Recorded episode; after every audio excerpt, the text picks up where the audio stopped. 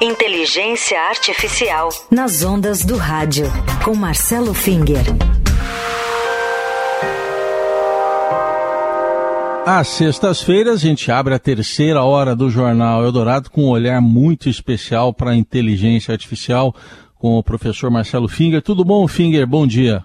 Bom dia, Heisen. Como vai você? Como vão os ouvintes? Tudo certo. Hoje a gente vai trazer mais um tema desses que mexem mesmo é, com a gente, né, com o dia a dia de todo mundo, e que é uma pergunta que muita gente faz: se a inteligência artificial vai acabar com os empregos.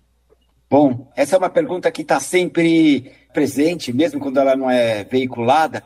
As pessoas têm medos e os, é, a gente quer saber se esses medos são bem fundamentados ou são medos espúrios de que a inteligência artificial vai roubar o, os empregos das pessoas. Bom, primeira coisa que a gente precisa deixar bem claro é que é, o desaparecimento de empregos é um fenômeno natural que ocorre toda hora com ou sem inteligência artificial, tá?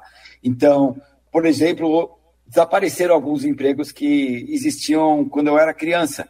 Hoje em dia, nenhuma cidade mais tem leiteiro que entrega leite na porta das pessoas. Também, hoje em dia, não tem mais nenhum. A profissão de acendedor de lampião a gás, que existiu em São Paulo, muitos e muitas décadas atrás, não existe mais porque os lampiões a gás foram substituídos. Hoje a, iluminação é elétrica. Tem os operadores da rede elétrica, mas isso é outra história, tá? Agora, mais recentemente ainda, com o, a informatização, existiam uh, os escritórios de engenharia civil, escritório de arquitetura, etc. Tinham uma, uma, profissão lá que era o desenhista, a pessoa que fazia os desenhos, as plantas, etc., que são necessários para fazer um projeto. E esse, esse, essa profissão foi substituída. Hoje em dia, o pessoal chama de cadista, que é o operador que faz que, que manipula os programas de computador que fazem esses desenhos, tá? Hoje em dia tem a vantagem de que os desenhos muitas vezes podem ser feitos tridimensionais e ou você faz tridimensional e a partir dele gera uma versão das plantas, tá? Algumas das pessoas que eram desenhistas é, aprenderam a ser cadistas e, de certa forma, continuaram no ramo.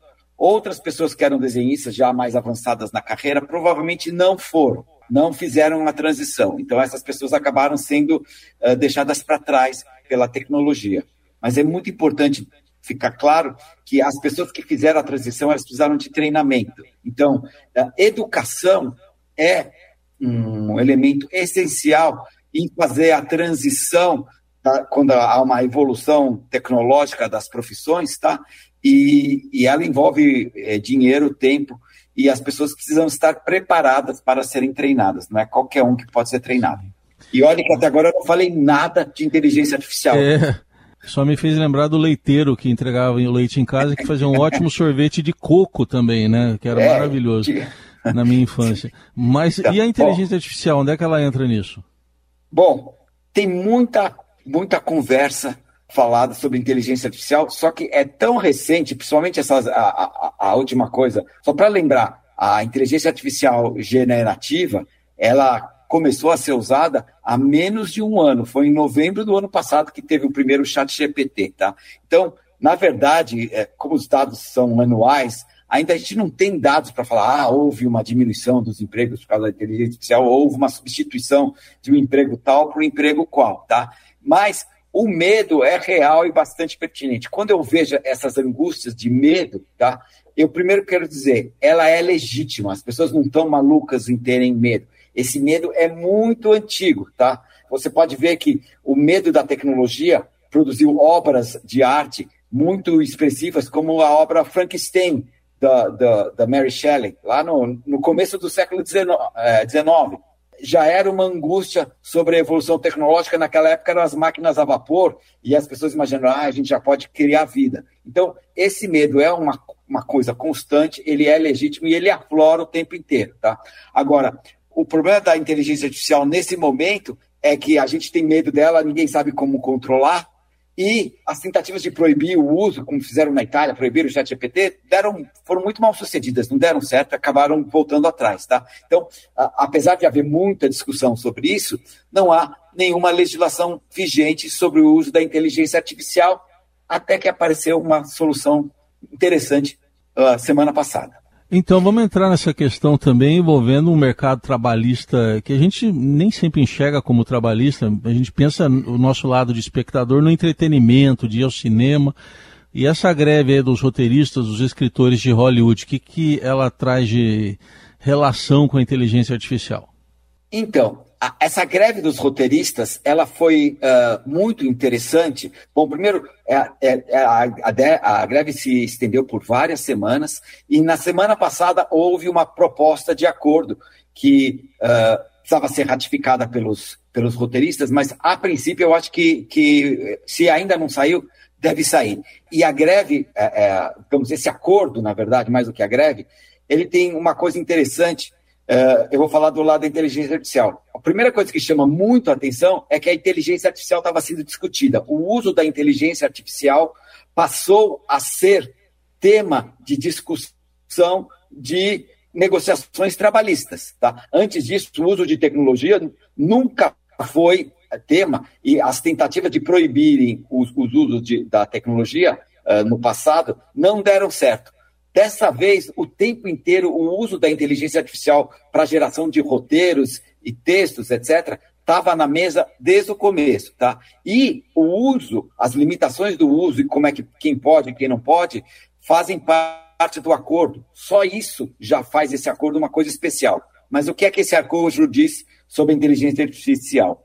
Em primeiro lugar, é importante notar que o acordo foi esperto ao não proibir o uso da inteligência artificial tanto os roteiristas quanto os estúdios que contratam os roteiristas podem usar a inteligência artificial em determinados casos, tá? Uma coisa importante é que ficou concordado que os roteiros antigos já existentes uh, não podem ser usados para treinar a inteligência artificial, tá? Então, se, a, se, a, se, a, se, um, se um estúdio é detentor dos direitos autorais de um determinado é, roteiro, ele não pode usar esse roteiro para limitar a inteligência artificial e produzir outros semelhantes. Mas ele pode usar a inteligência artificial, por exemplo, para fazer um, um, primeiro rascunho, tá? Mas duas coisas estão fundamentais nessa. Ah, e os roteiristas podem usar a inteligência artificial também quanto eles quiserem, tá? Mas uma coisa importante: duas coisas ficaram estabelecidas. A primeira é que a inteligência artificial não é o escritor, tá?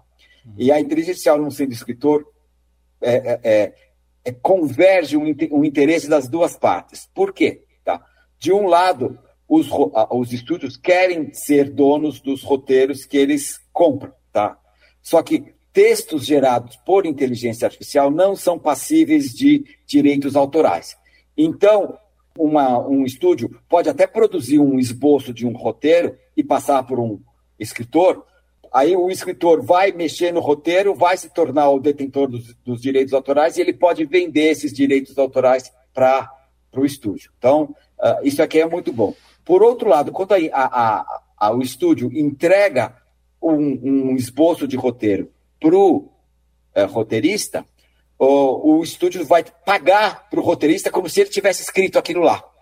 Então, e essa é a segunda coisa importante. O acordo foi feito não para substituir, uh, usar a inteligência artificial para substituir uh, ou eliminar os roteiristas, mas uh, o acordo foi feito para o benefício de ambos. Você pode usar a inteligência artificial para aumentar a produtividade sem perda de, de dinheiro, de pagamentos, etc. Então, encontraram uma solução muito interessante em que a, a inteligência artificial pode e deve, muitas vezes, ser usadas para aumentar a produtividade, tá? sem que as partes se sentam lesadas por isso. E esses é, é, são os dois grandes pontos uh, desse, desse acordo entre uhum. os estúdios e a inteligência artificial, que até agora não existia. Tá? Então, eu achei que foi um, um, um compromisso muito inteligente uh, de ambos os lados, tá? que não proíbe, permite e visa a aumentar a produtividade sem lesar as partes envolvidas. Isso é só minha opinião pessoal, tá? Eu não, sim, eu, tá não sou especialista claro. em direito, não, não, sei, não sei dizer sobre as outras coisas. Mas ficou bem claro, né? E uh, esse acordo é bem isso aí mesmo, e agora ele está sendo votado, né? Entre, começou a votação dia 2, vai até segunda-feira para todos os sindicalizados votarem, a gente acompanha. Mas tem um lado que ainda está dando muito encrenca, né, o, o Finger, que envolve atores, veio a público Tom Hanks para dizer que tem uma voz dele lá fazendo propaganda para um plano dental. E mais que isso, a filha do Robin Williams também se manifestando sobre a criação da voz do pai. Exato. É, ou seja, a, a, a greve dos roteiristas terminou e a dos atores não terminou. O caso dos atores é muito mais delicado, porque nós já temos tecnologia que, por exemplo, é capaz de fazer uma deepfake, no caso do, do Tom Hanks, parece que ele aparecia fazendo é, propaganda de um plano dentário e ele entrou no Instagram e falou, gente, eu não faço isso, alguém fez isso com a minha imagem, não, eu não tenho nada a ver com isso. Então, esse é um problema, que a manipulação, você pode pegar, e tem muito filme e foto do Tom Hanks, você consegue usar o que já existe para manipular e fazer aparecer algo uh, inédito sobre o Tom Hanks, e ele está falando que não foi ele que fez, tá? Da mesma forma como tem recriação de imagem, tem recriação da voz. O Robin Williams é um ator que já, já falecido, uh, ele tinha uma voz famosa aí, um, tem um dos filmes dele lá que ele faz um locutor de rádio por causa da voz dele. É e, o... E, Bom Dia é, Vietnã, Good Morning Bom Dia Vietnã, exato. E, e aí parece que recriaram a voz dele falando outras coisas. Isso é um problema enorme de, de manipulação difícil, porque não há aquela simetria em que ambos os lados estão interessados em dizer que, uh, que a, por exemplo, como a, que a inteligência artificial não é escritora. Na verdade, agora a inteligência artificial está fazendo o papel do artista. Ela está substituindo. E é isso que os artistas não querem. Então, conseguir equacionar exatamente na lei, para que ambos os lados, tanto os estúdios quanto os atores, fiquem satisfeitos, uh, vai precisar de uma inteligência até, tá, me deixa emocional e inteligência de negociação muito maior do que a gente viu até agora. Então, é, é um, a tecnologia aqui é outra, é mais difícil de, de coordenar os interesses aqui. Então, vamos ver o que, que vai acontecer. Como falei, se discute muito. Essa proposta dos roteiristas foi uma primeira proposta. Ela foi muito, na minha opinião, muito inteligente no, no como ela propôs. Vamos ver como é que outras áreas uh, usam esse tipo de, de precedente. Muito bem. E para fechar o nosso quadro de hoje, o Finger escolheu uma música que a gente vai ouvir para ele explicar. A, a, a música. Minhas juras são mais juras, meus carinhos mais carinhoso, tuas mãos são mãos mais duras. A voz é inconfundível, né? Não é inteligência é. artificial, né? Não, é uma música de 58 do Adoniran Barbosa, tá? Que é, é, Nós não usa Black Ties, tá? É, acho que baseado nessa música, o João Francisco Guarnieri fez uma peça e depois um filme. Eles não usam Black Tie. Essa música está na abertura do filme e é um, é um drama familiar dentro de um contexto de, de greve de, de metalúrgicos no começo da década de 80. Então, é, em homenagem ao tema da greve aqui, eu coloquei é. essa música aí. Nossa, mas tudo a ver, tudo a ver mesmo essa escolha, Finger, porque esse filme aí, o Guarnieri é o pai sindicalista, né, todo engajado, e se não me engano, o Richelli, que é o filho que quer furar a greve. O filho Exato. quer furar a greve do pai. Porque ele engravidou uma menina, ele quer casar. É, Isso, um, é, um, é. é, um, drama de teatro mesmo, uma coisa é bem um bacana. Drama de teatro. Aí toda vez que tem a lista dos 100 filmes brasileiros, os 100 melhores filmes brasileiros, esse aí tá lá, sempre lá no, no topo. Sem dúvida. Tá? É um tá filme muito bom. Guarnieri, Fernanda Montenegro, o Carlos Roberto Ticelli e a Beth Mendes. A Beth Mendes é, fazendo. Muito bem, o Marcelo Finger com a gente mais um Inteligência Artificial, sempre traduzindo aqui com muita propriedade para a gente esse mundo novo que a gente está descobrindo. Sexta-feira que vem tem mais. Obrigado, Finger. Bom fim de semana. Obrigado, até mais. Uh, bom dia a você e aos seus ouvintes.